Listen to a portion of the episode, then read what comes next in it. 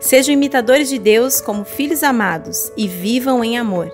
Na lógica do reino, o maior sempre será aquele que serve. O amor lava os pés dos discípulos. Ele enxuga as lágrimas da viúva, consola o órfão e acolhe o estrangeiro. Ele serve com um fôlego incansável e uma paixão inabalável.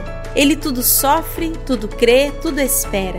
Por amor, o Filho de Deus nos serviu. Por amor, os filhos de Deus devem seguir o seu exemplo e servir até as últimas forças. Vamos juntos aprender a andar em amor comprometidos com o serviço ministerial, impactando a realidade à nossa volta com paixão pela entrega e pelo serviço.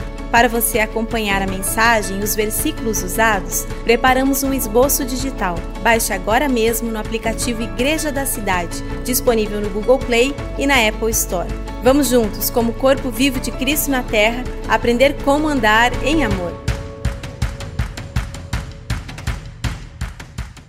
Efésios capítulo 5, 1 e 2 é o nosso texto principal para esta série.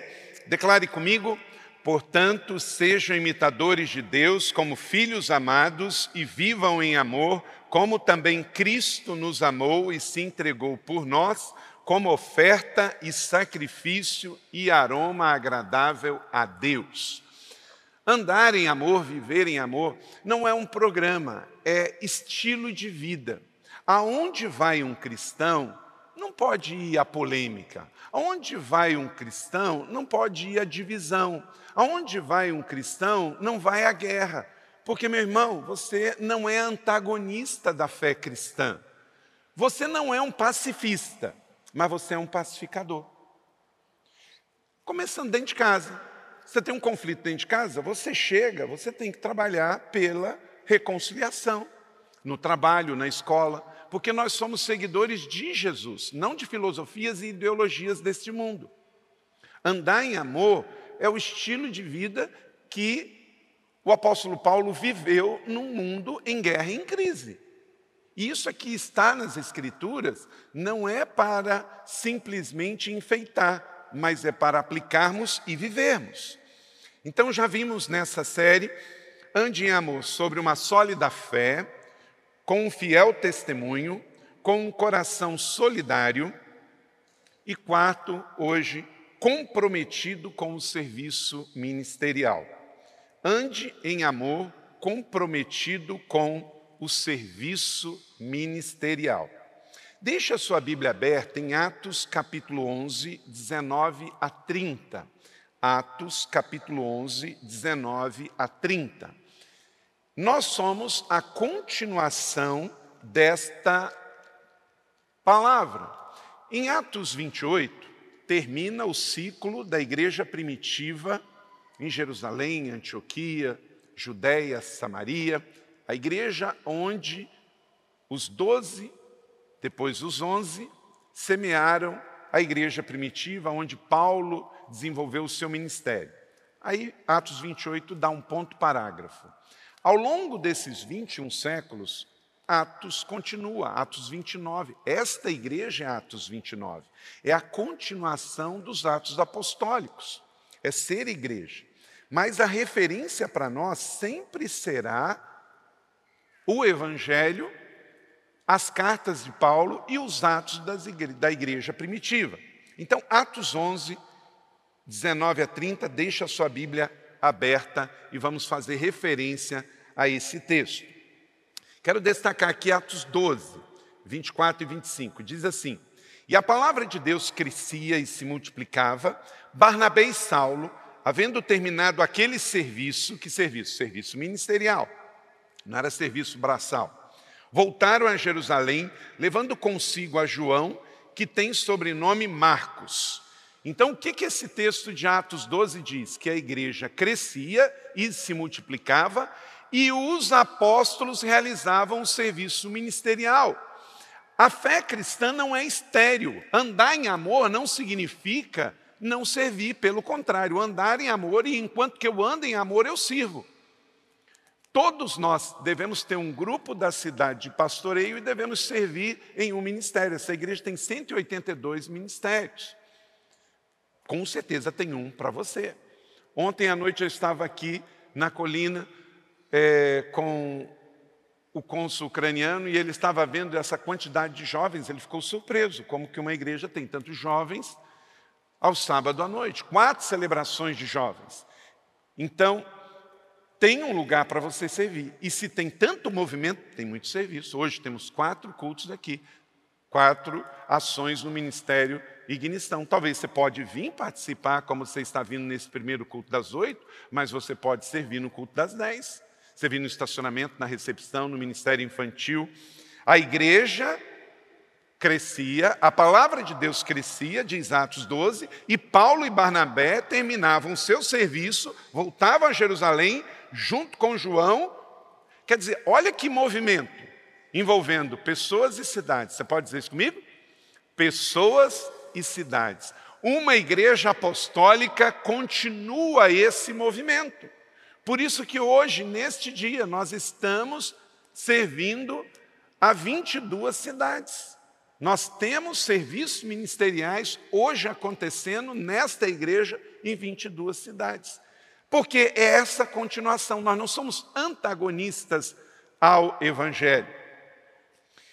Em 2 Timóteo 4,11 diz: Traga-me, João, traga-me Marcos com você, porque ele me é útil aonde? Diz Paulo, ao ministério, a esse movimento apostólico. Todos são importantes. João Marcos foi útil por um tempo, depois não foi útil, o apóstolo Paulo fala a Timóteo, traz ele para mim, porque ele é importante aqui comigo. O que, que é isso? Movimento. A igreja é uma força em movimento. O movimento apostólico de servir, de discipular, de pastorear, de plantar outras igrejas. O avivamento não acontece quando o fogo cai, mas quando o fogo espalha. Todo mundo é importante, todos os ministérios são importantes, cada oração é recolhida. Você lá no seu grupo da cidade, você servindo no seu ministério aqui em São José, lá no Primavera, em outras cidades, porque, como diz Paulo em 2 Coríntios 9, 12, veja como o ministério é importante. Leia comigo. O serviço ministerial que vocês estão realizando não só está suprindo as necessidades do povo de Deus, mas também transbordando em muitas ações de graças a Deus. Então, o serviço ministerial, ele trabalha em duas direções. Serviço ministerial feito para Deus também é adoração, sobe em gratidão. Tudo que você faz com as mãos para Deus é adoração, mas também abençoa as pessoas ao redor. Tem a relação vertical e horizontal. Nunca se sinta só servindo a Deus e as pessoas. Nunca se sinta não valorizado. Tudo é importante, tudo é importante. Saiba que ninguém pode fazer nada grande sozinho. E se fizer sozinho, é porque não é grande. Por exemplo, pensa bem em receber é, seis famílias aqui e cuidar delas por um ano. Nem a igreja tão grande pode fazer sozinho. Então nós unimos irmãos, até pessoas, e um irmão vai convidando o outro. Por exemplo, dois empresários aqui da igreja vão alugar casas é, por um ano. Mas um deles também convidou outros da cidade que nem são crentes. Tem duas, duas moradias que vão ser doadas, ah, dois apartamentos, por um ano, por pessoas que não são da igreja e nem são evangélicos. Mas por quê?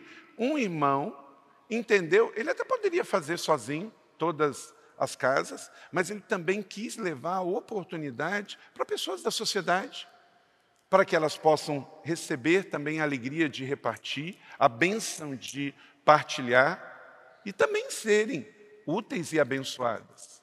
Você pode também repartir a oportunidade de serviço. Fomos feitos para servir.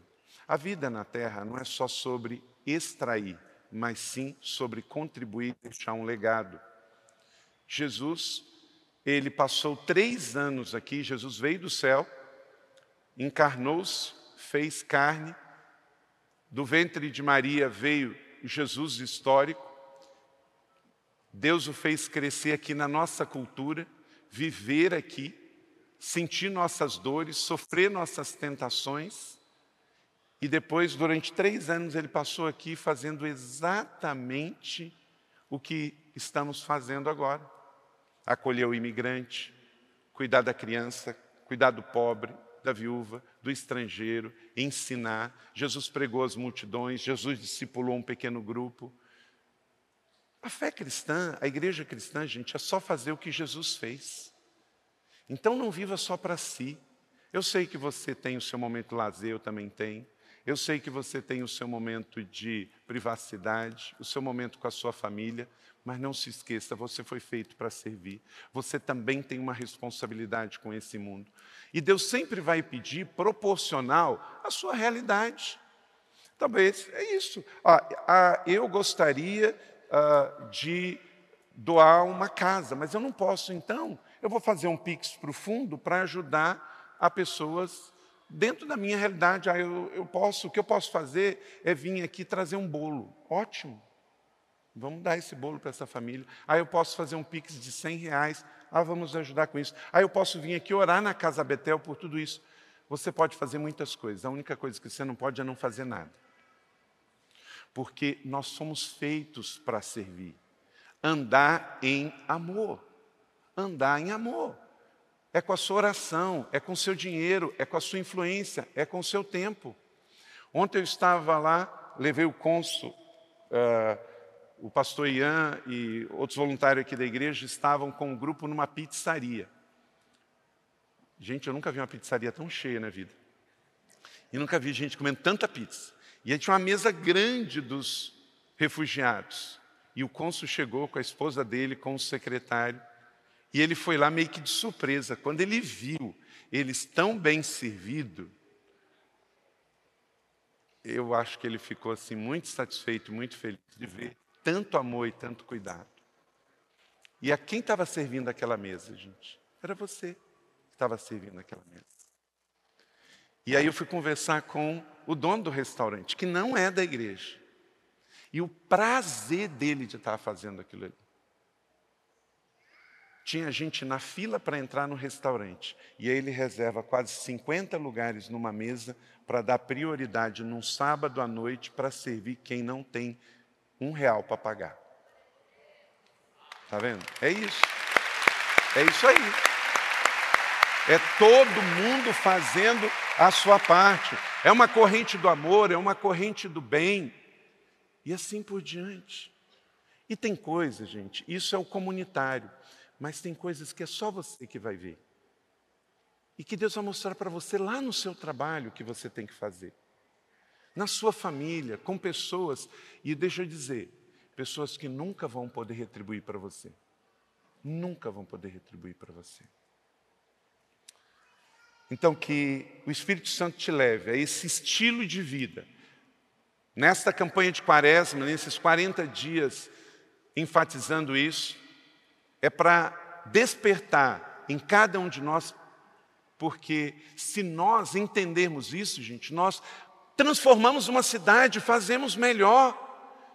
Pensa bem, nós temos 18 mil pessoas em grupo toda semana.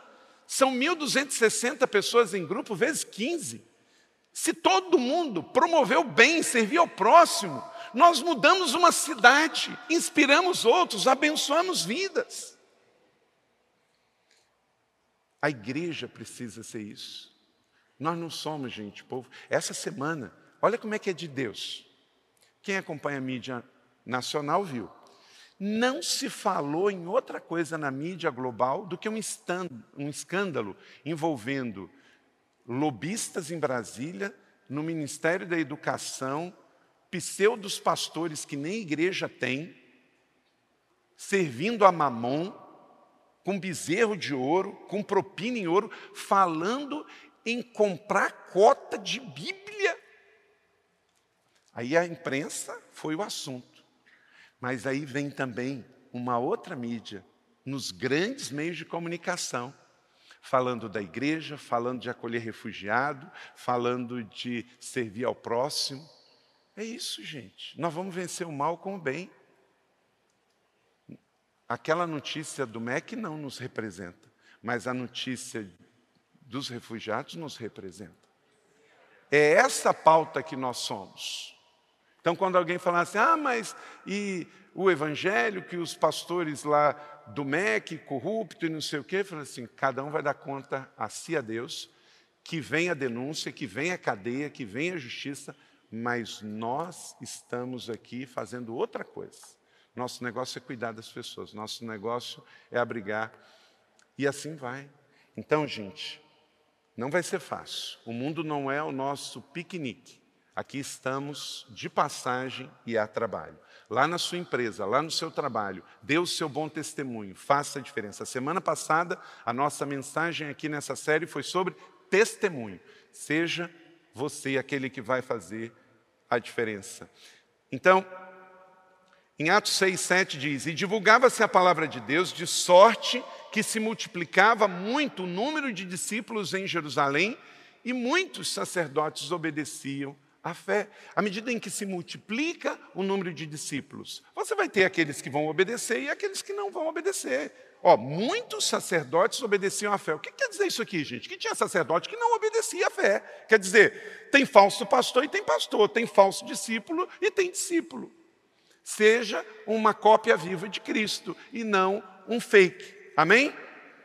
Para andar em amor, comprometido com o serviço ministerial, anote aí rapidamente alguns princípios de Atos 11, aí sim, vamos em Atos 11. Olhe para os problemas como oportunidade de crescimento. Uma crise migratória como essa não vai parar a igreja, nem na Ucrânia, nem na Rússia e nem em lugar nenhum do mundo. Atos 11, 19 e 20. Perseguição é coisa antiga na fé cristã. Olha esse texto, olha aí na sua Bíblia. Os que tinham sido dispersos por causa da perseguição desencadeada com a morte de Estevão chegaram até a Finícia, Chipre e Antioquia, anunciando a mensagem apenas aos judeus. Alguns deles, todavia, cipriotas e sirineus, foram a Antioquia e começaram a falar também aos gregos, contando-lhe as boas novas a respeito de Jesus. Então, olha só, veio perseguição em Jerusalém, desencadeada com a morte de Estevão, mas olha onde o evangelho foi parar. Em Cirene, norte da África, no Chipre, uma ilha no meio do mar Mediterrâneo. Então, também tem os benefícios da perseguição. O que está acontecendo na Ucrânia? É horrível, é lamentável, mas tinha um avivamento acontecendo na Ucrânia. E estes imigrantes vão levar o evangelho de Jesus para a Polônia, por exemplo, que é um país extremamente religioso. Então Deus não quer a guerra e não quer a dispersão, mas é inerente que também Deus está trabalhando diante das notícias ruins. Assim era em Atos 11, assim é nos dias de hoje também. Os que foram despertos, diz o texto, iam por toda parte levando o evangelho. Quer dizer, eles iam por toda parte andando em amor. Onde você for essa semana, há trabalho, há lazer, há estudo, faça como os judeus, faça como os cristãos do primeiro século, em Atos 11. Vá por toda parte levando o evangelho. Seja você perseguido ou livre, seja você numa situação positiva ou negativa. Foram para Finícia, Chipre, Antioquia, anunciando Jesus. Segundo, para andar em amor comprometido com o serviço ministerial, tenha convicção da aprovação do Senhor. Verso 21. A mão do Senhor estava com eles e muitos creram e se converteram. Amém? Esta mesma mão do Senhor está conosco. Não pare de fazer o bem, a mão do Senhor está com você. Não pare de ajudar as pessoas, a mão do Senhor está com você.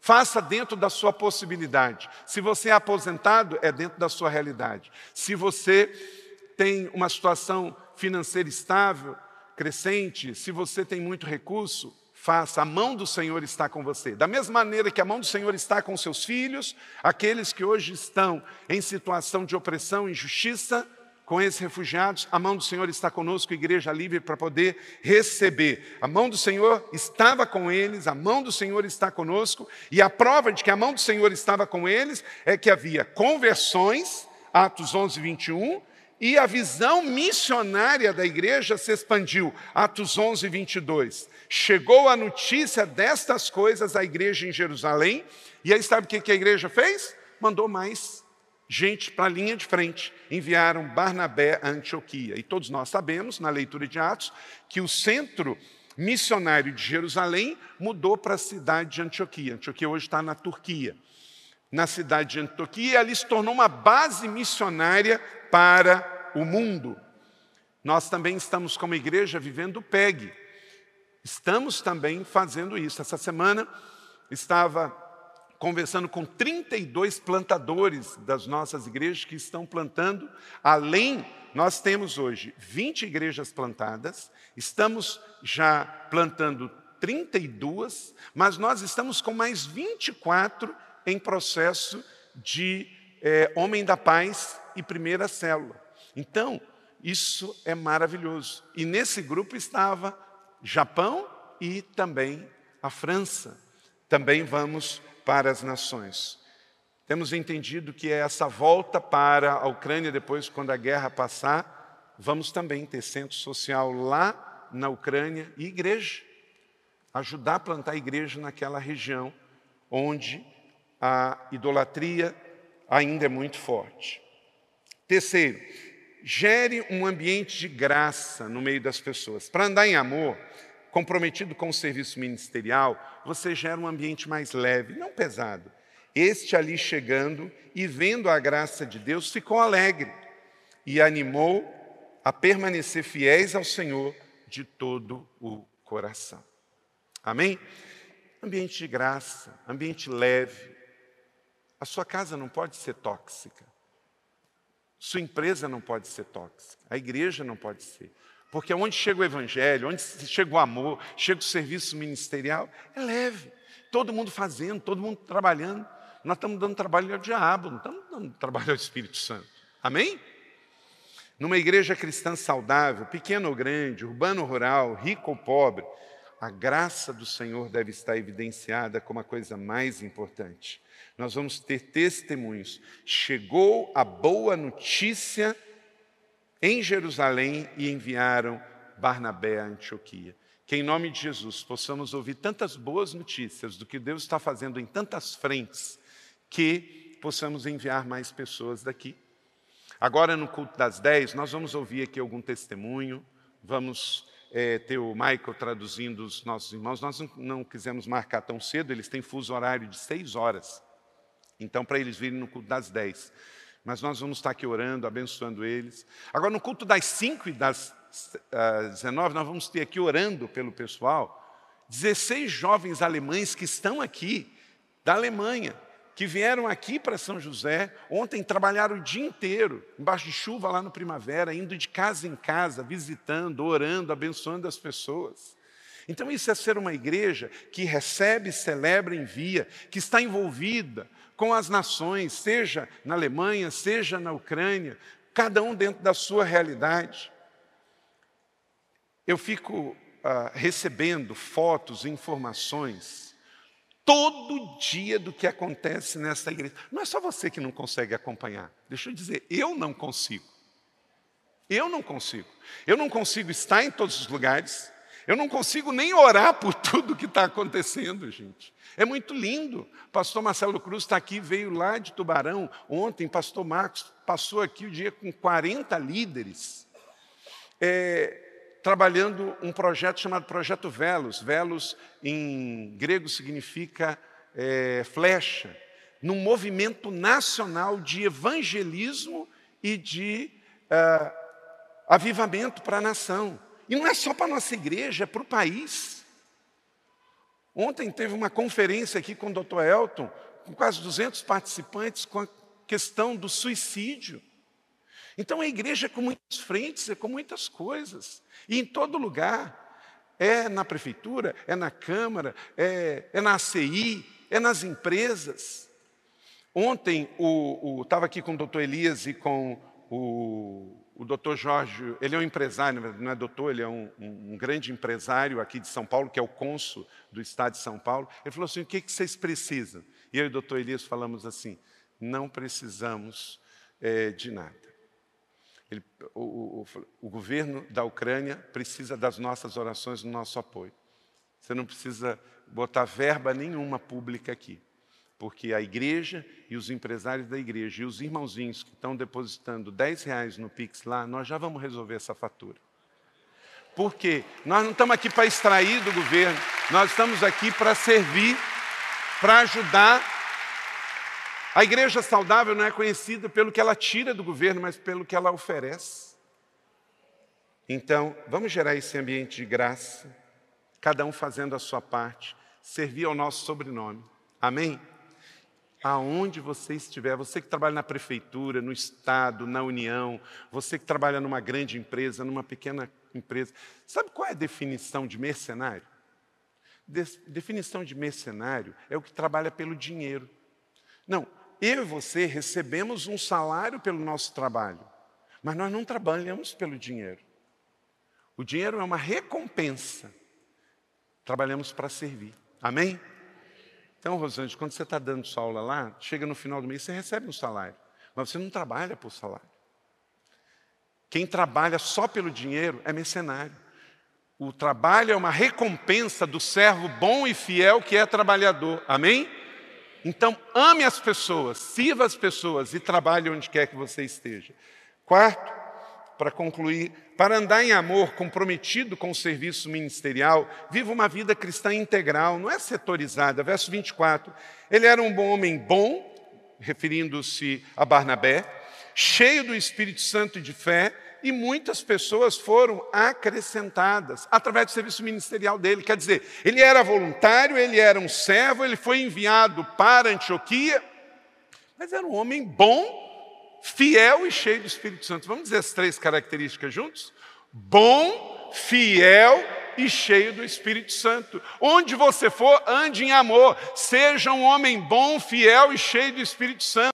Minha irmã, seja uma mulher boa, fiel e cheia do Espírito Santo, que esse mesmo Espírito que levou Barnabé de Jerusalém para Antioquia e para as nações, também nos leve essa semana para sermos resposta ao amor de Deus, onde nós formos, com as nossas palavras, ações e atitudes, em nome de Jesus. Não seja um antagonista da fé cristã, não seja uma pessoa má, não seja uma pessoa indisposta, não seja uma pessoa negativa, não seja uma pessoa incrédula, mas seja uma pessoa de fato que entende que é a nossa vez.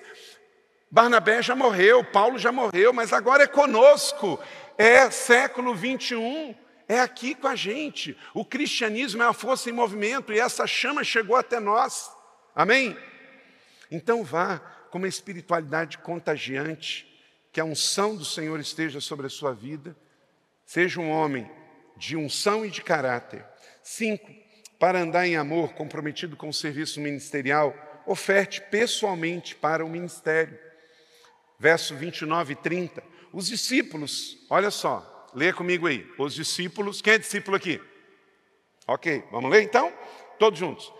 Cada um, segundo as suas possibilidades, decidiram providenciar ajuda para os irmãos que viviam na Judéia e enviando suas ofertas aos presbíteros pelas mãos de Barnabé e de Saulo.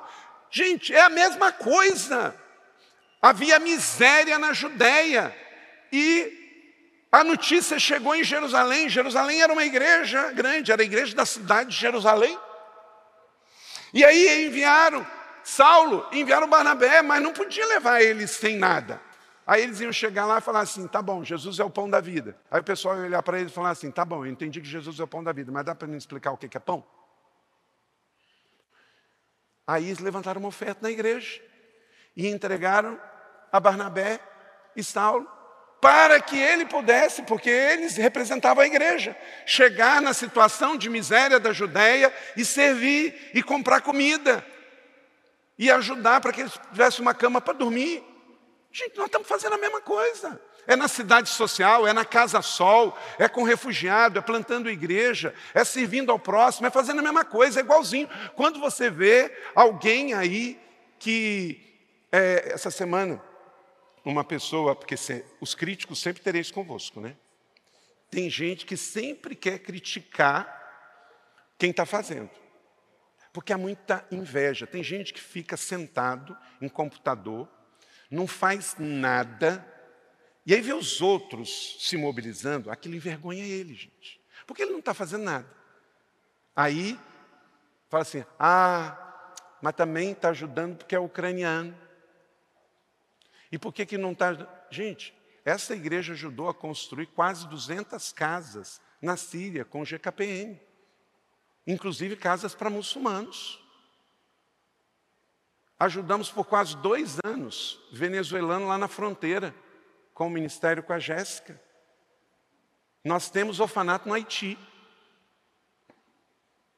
Então, nós fazemos o tempo todo, o tempo todo.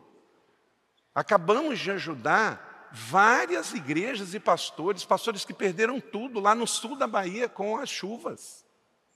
Agora em Petrópolis, mandamos dinheiro, mandamos medicamentos, mandamos alimentos. Só que, como eu falei, não dá nem tempo para a gente falar sobre tudo. Ajudamos quase 800 igrejas na rede Inspire com uma série de ações. Não dá nem tempo. Agora fica o cara lá.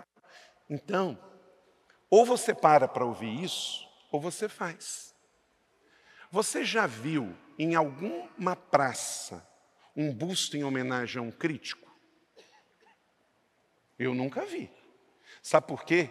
Nem a história respeita os críticos, a história respeita os realizadores aqueles que constroem, aqueles que fazem. Então, vamos para frente, vamos avançar, vamos avançar. Faça a sua parte. E não gaste tempo, não gaste tempero com carne estragada. Tem gente que tem dois seguidores na internet, dois. Aí ele critica, porque ele está querendo que você responda para dar visibilidade a ele. Não, a coisa mais espiritual que você possa fazer, você dá uma palavra para ele, bem espiritual, e depois você bloqueia ele. Pronto. É o mais espiritual que você pode fazer.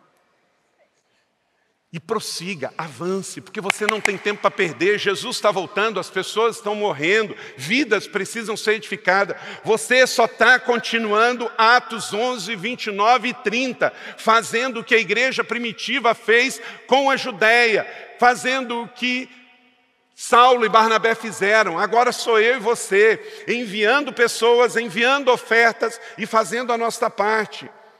O dízimo é adoração, porque é entregue a Deus. Dízimo você entrega para Deus no altar, é adoração, é a décima parte. Oferta, Lucas 18, 12, disse Jesus: dou o dízimo de tudo que ganho. Quando Jesus ensinou essa história do judeu fariseu, então Jesus ensina que todos devem fazer a sua parte. Jesus conta essa história com um fariseu, e o fariseu fez, e Jesus ensinando diz: está certo, dou o dízimo de tudo que ganho.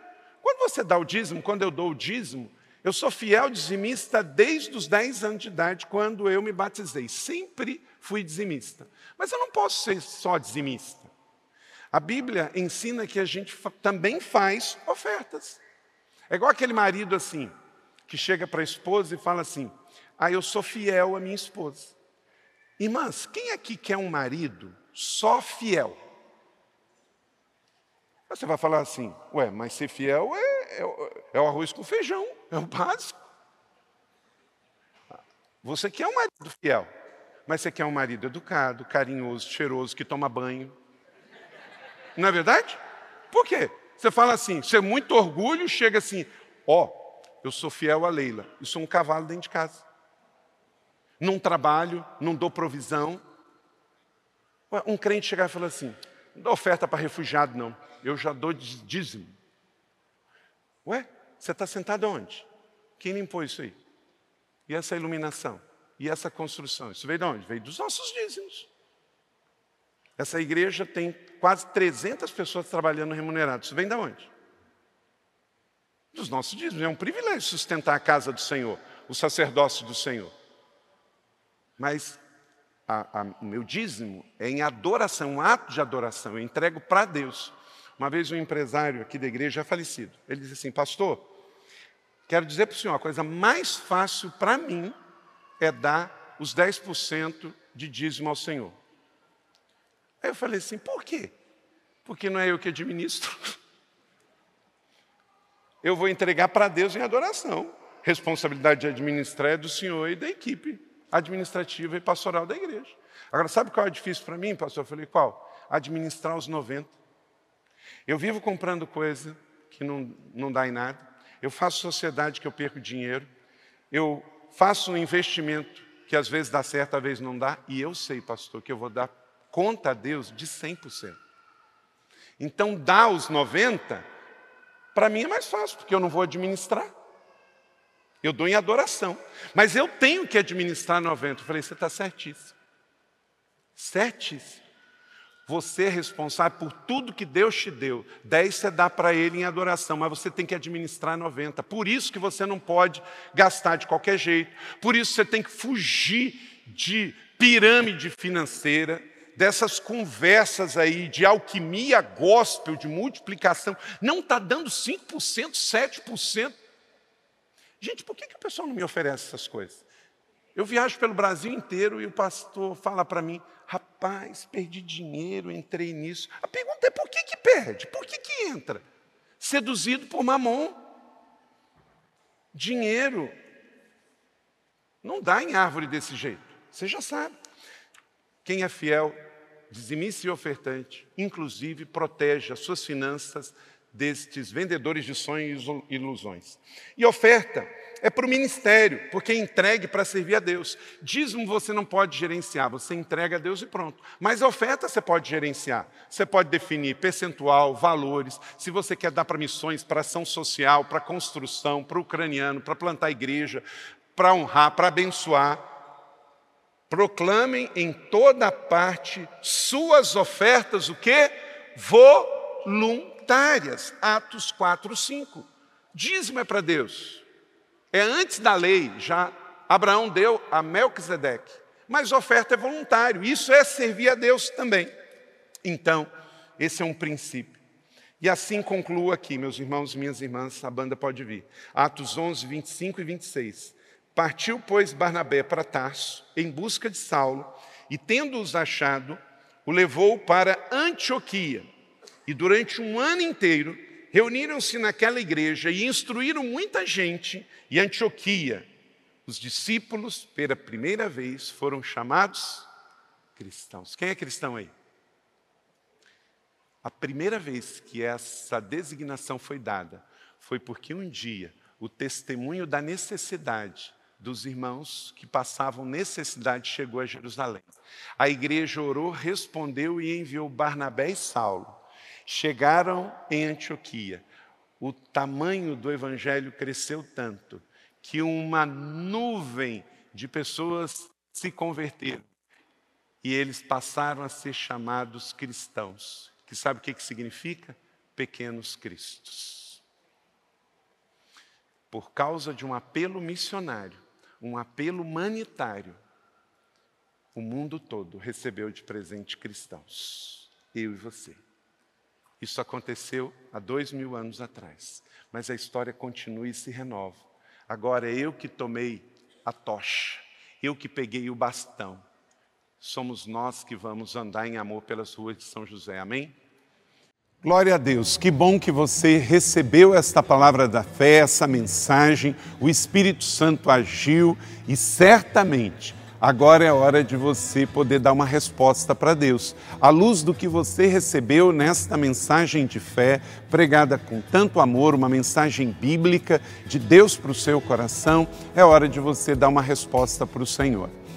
E eu quero convidar você a dar uma resposta e quero fazer três convites para você. Aí na sua tela agora aparece um QR Code e um número de WhatsApp para que você que tomou uma decisão possa então entrar em contato conosco agora.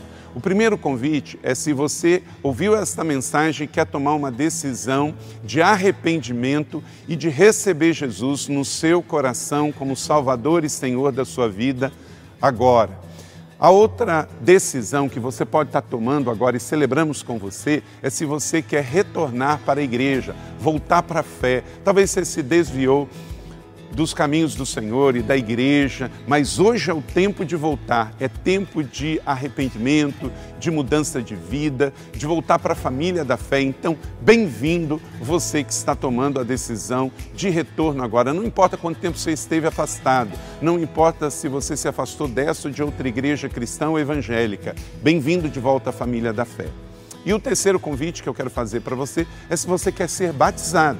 Então, se você quer ser batizado em águas, se você está em São José dos Campos ou em qualquer cidade onde temos uma igreja da cidade ou aí na sua cidade, entre em contato conosco agora pelo WhatsApp ou pelo QR Code e diga: Eu aceitei Jesus, eu quero ser batizado. Eu não tinha sido batizado em águas ainda, no batismo de imersão, que é o batismo que Jesus viveu lá no Rio Jordão, sendo batizado por João Batista, e eu quero ser batizado em águas também. Então entre em contato conosco. Amém? Então, bem-vindo à família da fé. Parabéns por tomar uma destas decisões hoje, após ouvir esta mensagem. E o nosso campus online aqui da Igreja da Cidade está aqui para servir onde você estiver. Deus seja louvado. Vamos orar juntos? Pai, eu quero te agradecer por cada um que recebeu agora a tua palavra e ela tocou no coração e eles estão dando uma resposta para o Senhor. Eu abençoo cada um dos que nos acompanharam agora nesta transmissão. Que o Senhor abençoe as suas vidas, os que tomaram a decisão de te aceitar, de voltar para a igreja ou se batizar, nós assim os recebemos e os abençoamos em nome de Jesus. Amém. Obrigado por estar conosco. Se você tem qualquer outra dúvida também, aí no chat ou nas nossas mídias sociais ou no WhatsApp, mande para nós e nós vamos entrar em contato com você.